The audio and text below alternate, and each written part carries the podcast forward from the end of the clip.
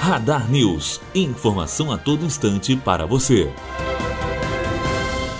Visando repetir o sucesso da primeira campanha de capacitação de medula óssea, ocorrida no município no mês passado, o vereador Paulinho Raio X está convocando a população para mais uma ação. Trata-se de mais um dia de cadastro de doadores que acontecerá no dia 21 de julho em Volta Redonda. Será das 8 às 16 horas no Centro de Prevenção à Saúde do Idoso da Associação dos Aposentados e Pensionistas de Volta Redonda, na rua 535, 835, no bairro Jardim Paraíba. Andresa Vac, aluna do segundo ano de jornalismo, direto para a Rádio Unifoa.